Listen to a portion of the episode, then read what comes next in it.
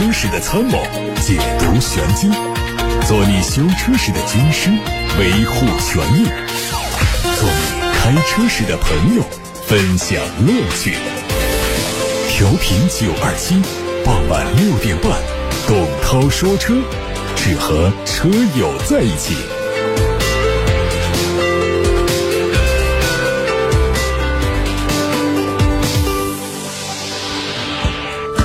这里是正在直播的董涛说车节目，我是董涛。六点半到七点半直播当中，欢迎把选车用车的问题发到直播间，还可以把汽车消费维权的投诉发到直播间，热线开通八六八六六六六六，打通之后有作息员为大家提供服务，可以直接留言进直播间，不用等待接听。另外还有董涛说车同名的微信公众号，可以留言提问。看新闻，别克迎来了二零二二年度的别克品牌日，在一场以别开新面为主题的线上活动中，上汽通用别克品牌和北美。同步发布了全新品牌标志和面向未来的发展规划，并首发两款战略新车：别克 MPV 家族的全新旗舰车型 GL8 世纪。和别克第一款基于奥特能平台打造的纯电动概念车，在产品的规划层面，从二零二二年到二零二五年，别克将在中国推出十二款全新的车，包括五款全新一代的电动车，发力 MPV、SUV 和轿车等主流新能源市场。其中两款奥特能平台打造电动车会在今年和消费者见面。另外，别克还会引进多元化驱动系统，为消费者带来包括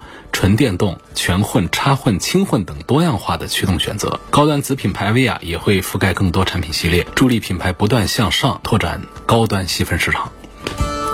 宝马官方正式发布了全新一代 X1 和 iX1 的车型官图。外观可以看到，双肾格栅尺寸大了不少，也更加方正。大灯内部结构和宝马三系等车型非常相近。车尾对尾灯和后包围做了升级。插混版的尾部还配上了造型犀利的扩散器和双边两出的排气，运动气息满满。进入车内，贯穿式双联屏由10.25英寸液晶仪表和10.7英寸的中控屏组成，内嵌 HF8 系统，可以选装抬头显示。另外还针对门把手、手机无线线充电等位置做了升级。未来新车也会推纯燃油、插电式混动和纯电动的版本。二零二二款的丰田凯美瑞上市了，增加了两点零 S 和两点五 S 骑士版，售价呢分别是二十万七千八和二十二万一千八。两点五升的混动车型增加了一款入门的精英 Plus 版，售价是二十点九八万元。骑士版的配置和现款的风尚版一样，外观加进了大量的酷黑色的装饰件，并且提供了三种车身颜色。整体造型更运动。新增的2.5升的精英 Plus 版呢，它的配置和全系入门的2.0的精英版是很接近，但是增加了前排降噪玻璃，还有丰田的 TSS 智行安全套装，包括了预碰撞安全系统、自适应巡航系统、自动调节远近光灯，还有车道循迹辅助等功能。比亚迪2022款的唐 EV 也迎来上市，三款车型的售价区间从二十七万九千八到三十三万九千八。新款标配七座，选装六座需要多花一万。外观。换上了全新的低风阻前脸，整体造型非常像原 Pro，前后灯组都增加了动态效果，辨识度比老款更高。内饰是苍穹灰的配色，前后座椅支持多项电动调节，还增加了丹拿音响、香氛系统、三十一色的氛围灯以及抬头显示、驾驶员监测和主动悬挂。续航方面，CLTC 工况下的单电机长续航版有七百三十公里，双电机四驱版六百三十五公里，入门版六百公里。雷克萨斯发布了旗下 RX 的第五代车型，前脸还是保留了标志性的纺锤形格栅，但是呢，它采用了半封闭式，预示着 RX 从燃油时代走向电气化时代。侧面对细节做了一些调整，车身尺寸相比现款变得更宽更矮，轴距加长了六公分，贯穿式 LED 尾灯非常有质感，两侧的导流槽也让车尾看起来非常运动。车内采用了环抱式的座舱，中控屏几乎接近正方形，液晶仪表盘和抬头显示。一应俱全，短小的电子换挡杆看起来更年轻运动。动力分别用的是 2.4T、2.5升的混动和插电式混合动力，以及纯燃油的 2.4T 发动机。新一代的林肯航海家现身国内路试，最快年内上市。谍照看到，前脸是贯穿式的大灯组和主动闭合式的进气格栅，侧面造型更动感。下方有熏黑的轮毂，贯穿式的尾灯的轮廓细节跟林肯 Z 非常的相似。再看日产奇骏新车型的实拍图，通过观察左侧车门下方的标志来看呢，好像是全新的奇骏 ePower 版，它会用 1.5T 和 ePower 电驱系统。参考现款 1.5T 和竞品燃油版、混动版的差价来看呢，估计这台新车的起售价会在二十三万元左右。油耗方面，轩逸 ePower 比普通版可以节油百分之二十左右。考虑到奇骏整备重量更高，而且使用 1.5T，节油效果可能不及轩逸明显，大概会节油百分之。十到百分之十五左右，估计它的最终百公里油耗在五升左右。红旗 C 幺零幺的第一台 OTS 整车，也就是工装车，已经成功下线了。这个车是全新 H 五的延伸车型，定位运动型轿车，可以看作红旗 H 五的轿跑版，尺寸估计和全新 H 五接近。根据项目进度，最快在年内发布，年产能有三万辆。参考全新 H 五的预售价十七万元起，那么这台车的起售价应该在十八万左右。小鹏 G3i 新增了 520G 和 520N 两款产品，售价分别是十八万一千九和二十万一千九，对应在售的 520G 加和 520N 加。520G 取消了主驾座椅的通风、纳帕加皮革座椅、外后视镜记忆、麂皮顶棚、主驾四向腰托的选装。520N 取消掉了防疲劳驾驶预警，动力用的是最大功率一百四十五千瓦、最大扭矩三百牛的电机，ADC 工况的续航里程五百二十公里。雷丁芒果 Max 配置曝光了。根据目前掌握的信息，至少会推两款车，CLTC 续航里程分别是一百五和两百一十公里。外观是双色车身，内饰配色和外观相同。车长有三米二三，轴距两米零五。配置上有九英寸的悬浮中控屏，支持手机互联、倒车影像、车载蓝牙导航、音乐和电台。另外还可以整车 OTA 升级。除此之外呢，还提供了皮质座椅、电动空调、胎压监测、上坡辅助、手机远程控制和定制雨伞，提升了日常用车的舒适性和便利性。这是一台。很小的产品，雷丁芒果 Max。好，现在开始回答大家的问题。来看八六八六六六六六热线电话留言板上，有位网友说三十万左右的 SUV，问这个林肯的冒险家四驱这个车怎么样？它的油耗一般在多少呢？这个价位其他的怎么推荐？这不叫中级了啊，就紧凑级的这个 SUV，二十几万到三十万这样的一个段位里面，其实这个冒险家呢，并不是独立开发的一套东西，因为他知道跟福特之间的一些关系。但是总体上讲呢，它的做工要比同平台的福特车确实是要做的好很多。用料啊，做工精细，各方面都要好很多。所以它的三大件上虽然说是差不多的，但是整体上呢也没有多花更多的钱，因为价格设计的还是比较划算的。所以我觉得二十几万来买一个三线豪华品牌的这么一个紧凑级的 SUV，二十几万的价格并不亏。首先我认可这一点。那至于说这个车的油耗是多少的话，因为这个车呢用的是高功率的一个 2.0T，这个 2.0T 的发动机呢，在有的汽车厂家里面把它调成一百多匹马力，有的把它调成三百多匹马力。当然那个就是在一些性能车上会那么调。你要知道，虽然说它的排量都是2.0啊，但是如果把它的马力扭矩数据调高的话，必然会带来油耗的上升，这是一个能量守恒定律。就是不可能说这个发动机排量不动，我就通过电脑程序把它调的性能非常强大，油耗还是那么低，这个是没有科学道理的。所以那种调的低功率的，比方说只调到一百八十多匹马力的。这个两点零的发动机，它的油耗自然就要低一些。那么在林肯的冒险家上呢，是两百四十五匹马力。如果不按照性能车的标准来讲的话呢，在常规乘用车当中，两百四十多匹马力的两点零 T 就属于是高调教了。这样的高调教下，必定带来的是高油耗。尽管它配的这个变速箱是八速手自一体，相对还是比较节油，但是你不能跟两点零 T 的这种低功率的这些机器来做对比。不过还有一点就是什么呢？尽管说美系车油耗会大。大一点，但是现在咱们国家呀，比其他国家对于环保节能、油耗方面的控制要更加的严格，所以厂家推出一款车出来，不得不考虑你在这个市场上要遵守这个市场的政策规范。所以呢，也不用太担心说是不是又来了一台油老虎。这几年，自从咱们国家推出双碳呐等等一系列政策之后呢，不说是要做新能源车的话，你就做这个燃油车，你要满足很多的排放方面的一些苛刻的要求，不然的话呢，你就要为这个排放来买单。通过这个基分的办法来买单的，所以这种情况下呢，厂家宁可把这个车停产。我们见过有一些像一丰啊，就把大家呼声很高的霸道就把它给停了嘛，是因为是给企业带来了一些利润，但这个利润它不足以覆盖它为了购买碳排放的积分所付出的代价。那这个产品对我企业来说就是我的累赘，我就得把它砍掉了。就不能再生产了，所以我说的意思就是要放心，这个林肯的冒险家，它的油耗肯定不属于经济型的，但它既然推出这个产品来，它的油耗水平、它的碳排放就不会太过分，让大家像过去我们认识一台老别克一样的那种油老虎，百公里干个十五升、二十升的那种，那个时代已经过去了。现在出的新车不会再有那样的现象了，所以也不用太担心说它油耗会高多少。按照林肯官方发布的这 NEDC 的综合油耗的话呢，是七升到八升的样子，这样的油耗。是实验室的数据，这跟我们现实生活当中跑街道堵车啊、跑高速公路这种情况几乎都不沾边儿，仅供参考，那个参考意义都没有多少，还是什么七八升什么的。像这样的肯定是得十升以上，十到十二升之间的基本的综合油耗是要有这个心理准备的。这是对于一个两点零 T 的动力来说，对于一个 SUV 风阻又比较大的车型来说，我认为这是一个正常油耗，十到十二升算是一个正常油耗了。下一个问题说，汽车购置税不减免吗？对，减一半，从昨天开始的。我准备买一辆凯迪拉克 ST 五的两驱豪华版，问这款车的哪一个配置的性价比最高？这个车的内饰是全黑的，想改改内饰，有没有推荐的垫子？首先我说这个改内饰推荐垫子呢，我这手上没有可以推荐的。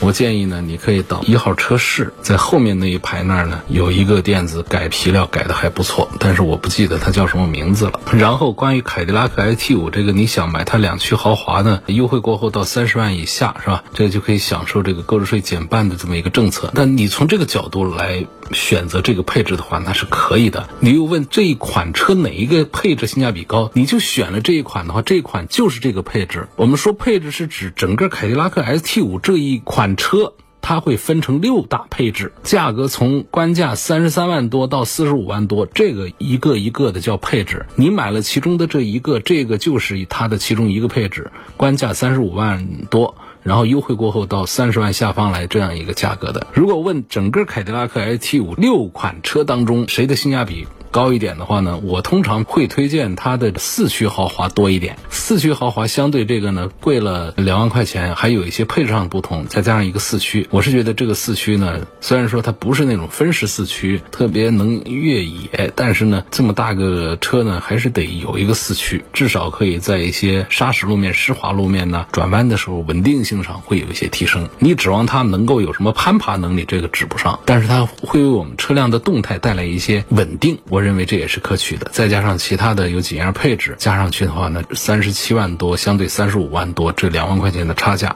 我觉得是该付出的。而且优惠过后呢，还不要这么高的费用。凯迪拉克 ST 五这个车，我觉得他们在配置上做的还是比较厚道。你看我常常讲的这个，现在我们买一个二三十万的车，那几样配置它基本上就得有一个就是。LED 灯这个东西得有，你别现在还是一个氙气灯，那个就是个过时的。另外呢，像中间的大屏你得有，没个大屏这车就不好意思出门，对不对？不管它有多少用。第三个就是皮座这得有，第四个就是天窗这个得有。天窗这些东西都是没多大用的，但是呢，你要是没有的话，就觉得缺一块。尽管很多人一年到头这天窗一次不用，你要是说这车上没个天窗的话。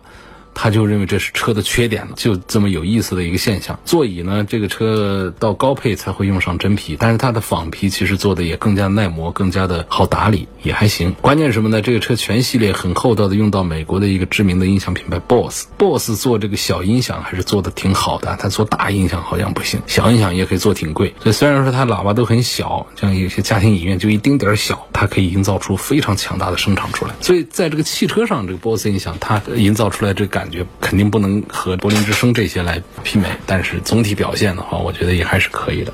这是关于凯迪拉克 ST 五展开说了很多了啊。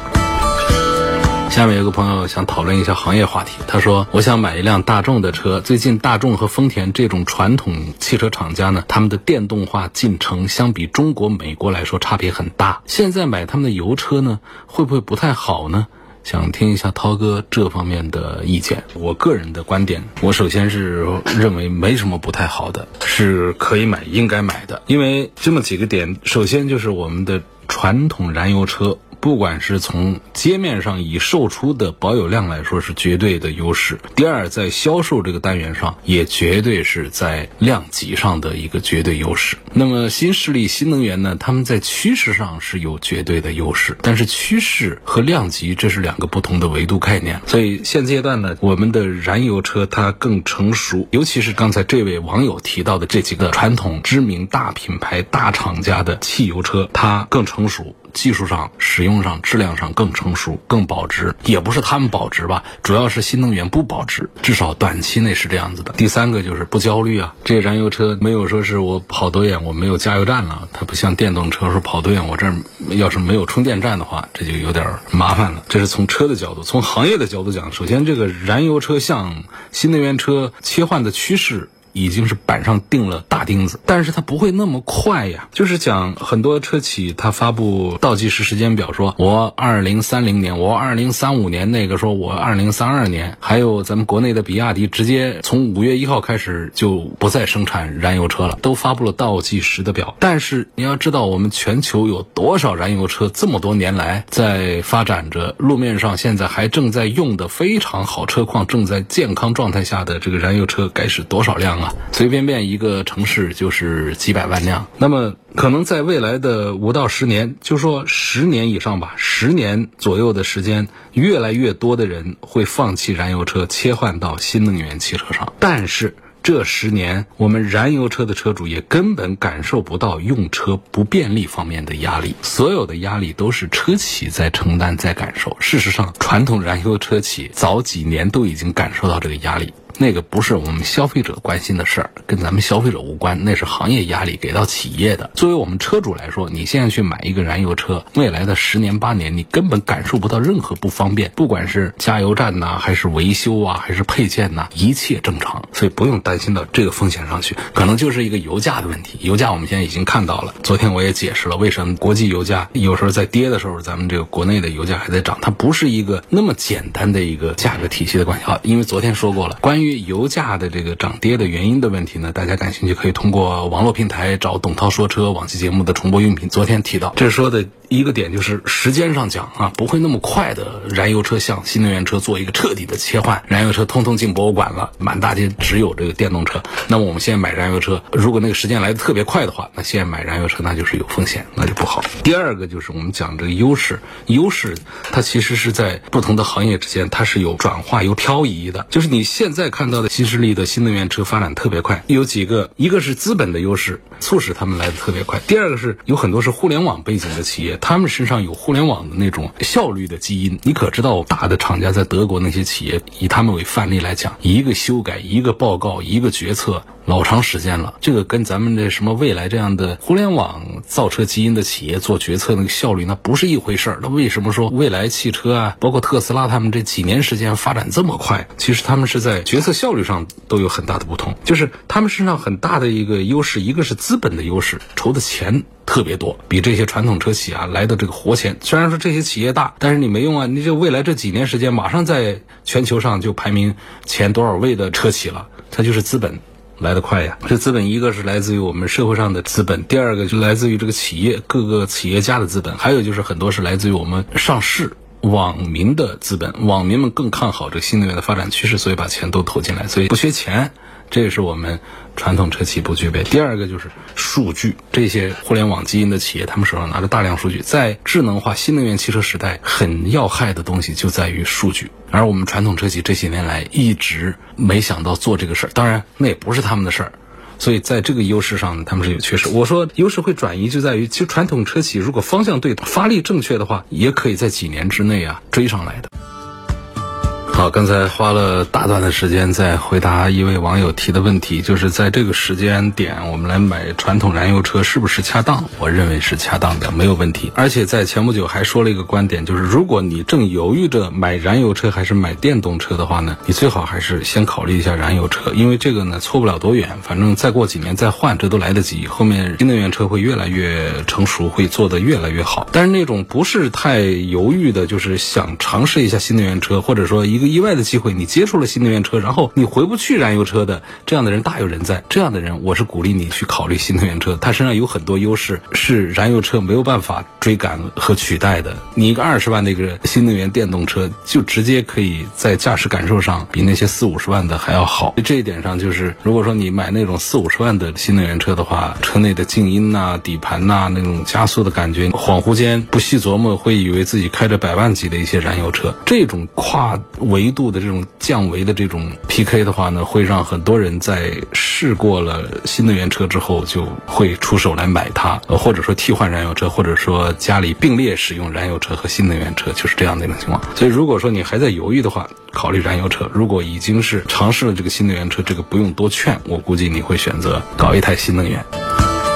有个网友在后台问我说：“你节目当中经常在说油耗，油耗是说正常开空调的油耗来算的吗？不是啊，那是实验室里面的那些油耗水平，那跟咱们在街上开车那都没关系。如果我平常在说，我说这个车大概我们日常用车的油耗是多少，那个就考虑了我们堵车呀、开空调啊那种正常的这种情况下。”来说的油耗，所以你凡是看到那个新车玻璃上贴那个黄色的纸，那上面写的油耗，我就说那个油耗连个参考价值都没有。有网友问，出了鄂 W，是不是以后上牌就没有鄂 A 了？谁说的？这是并行的，鄂 A、鄂 W 都有。我们电台院子里面就有了一台鄂 W。我很好奇，那天我看正在那安车牌，我不认识那谁，我们一个同事的家属啊。我说鄂 W 怎么后面不是全数字啊？很多人不追求后面全数字吗？它中间还有一个字母。他说是现在没有全数字的，反正鄂 W 开头，后面再加上两个数字，一个英文字母，再加上两个数字。我一看这个意思就不太大了。我们说换个鄂 W，后面如果是五个数字的话，那还挺好玩。有。网友问：最近这段时间，这车子空调打开之后，在等红绿灯的时候，有时候车辆会突然熄火，问是个什么原因？其实就是你的怠速不稳嘛。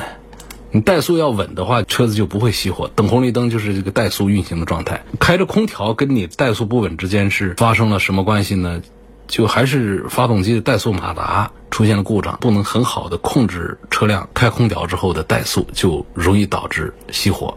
当然还有其他一些原因，但是我觉得最大的可能就是这个怠速马达要检修。这个怠速马达修起来不麻烦啊，就在节气门那儿换起来也简单，不是个大事儿。然后还有其他一些原因不展开讲了，包括进气系统的问题啊、电控单元的模块的问题啊、节气门的一些调节系统的问题啊、这积碳的问题啊，都可能会导致这个情况。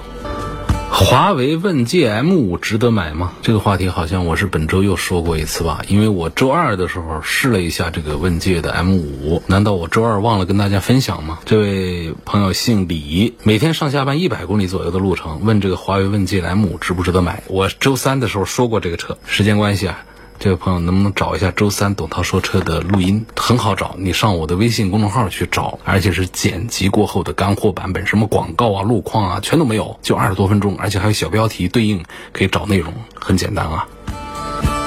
有个网友是钱江的朋友，他叫刘海波，给我留言说：“涛哥你好，我来说说我的用车体验吧。我就是买的凯迪拉克 ST 五的两驱豪华版，优惠了二十三个点，裸车价二十七万多。个人感觉市区用够了，综合油耗九升左右，用车七个月，加油五千块，跑了七千公里，感觉挺好的。哎，这就是一个真实的一个油耗水平啊，在。”钱江用车是吧？综合油耗在九升左右，挺好，这是个正常油耗。这跟我上一次一位车主跟我反映的油耗水平比较接近，都是九升、十升的样子。所以你说那个黄纸上写的七升油，那是要在怎么样稳定的恒定的时速的情况下才能够跑得出来的七升啊？我们平时不是长期跑高速啊，我们是在室内的综合情况下用车，所以只有综合的数据才有参考的意义。姓田的一位朋友说：“如何打进热线电话？手机掏出来，拨号八六八六六六六六，接通之后跟坐席员通话，留下你要提的问题，坐席员会把你的问题传送到我直播间来，我在直播间的一个大电脑上就能看到了。原来啊，早期咱们都是接通电话，喂。”信号不好啊，你有什么问题啊？来回答。那个效率特别低。你说接通一个电话不聊个三分钟、五分钟往上走，那都不合适，对不对？但是我们一档节目才总共多长时间呢？接不了三五个电话，就大多数的问题都没有办法回答了，然后这是节目就结束了。所以后来我们。了一下，就大家留言进来，挑一下那些有代表性的、典型的一些问题呢，就回答一下。其实这个回答不仅仅是回答给提问者，也是通过我们提问者提的这个话题，我们跟更多的车主们做一个知识上的分享。所以说，这才会有挑选话题，才不能一个不落的给每一个人都做一对一的点对点的回复。就是这个节目制作的原理啊，就是这样子的。有个朋友问奔驰的改款 GLC 这个车怎么样，值不值得买？GLC 的换代，这这次可是不是一个改款啊，它是一个换代。这个换代呢是昨天出的，全球首发，有几个点，首先是外观上改的更像 GLE 了。更像他大哥了。内饰上呢，把那个竖屏用上了，更像那大 S 那种印象了。但是它的空调出风口啊，各个方面还是那种也不是圆的，圆角的方形，看起来还挺漂亮。在动力上就还是 2.0T 加个48伏这一套东西，第二代的 ISG 集成式的这一套技术。它上面的点呢，就是车机系统，第二代的 MBUX。那个东西既好用也好玩。那相对于你现在看到的现行版本的 GLC 上面那小小的一块屏，那上面那几样东西，那简直是翻天覆地的那种人机体验的变化。现在我们买车，因为新能源新势力带来的这种潮流的话，让我们对车的评价标准都出现了很大的修订变化。买车的时候不能光光。看我们这车开动啊、刹车啊这些东西啊，这车上的可玩性已经成为非常重要的一个指数了。但是这是我们传统车厂是很难做的很好的。那么现在你像。奔驰的这个新一代 GLC 上，它的第二代的 MBUX 基本上可以达到像它的一些 EQ 产品，就是它的纯电动产品上那个车机的互联的那种感觉都差不多的，所以可玩性已经是强大了非常多。就是从一五年 GLC 面世以来呢，一直是奔驰家里的顶梁柱啊。全新的 GLC 不管是外观还是内饰还是动力总成，都非常懂得客户想要什么、需要什么。将来中型豪华 SUV 细分市场，宝马、奥迪要再小心一点了。因为这个产品出来，可能秒杀一个 Q 五，搅动一下叉三是完全有实力的。好，今天就到这儿，感谢各位收听和参与每天晚上六点半到七点半直播的董涛说车，我们节后再会。